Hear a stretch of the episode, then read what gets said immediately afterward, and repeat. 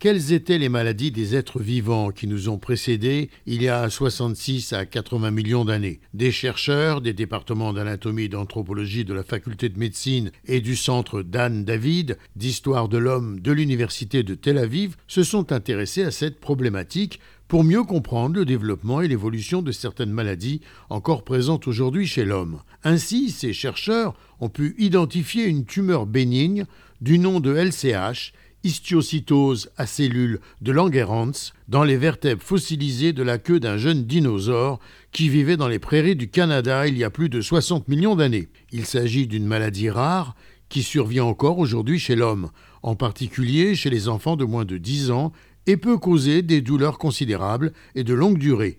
Selon les chercheurs, ce type d'étude peut apporter une contribution importante à la médecine évolutive qui étudie le développement des maladies au long de l'histoire humaine pour mieux les traiter aujourd'hui. Gérard Benamou de Tel Aviv pour RCJ.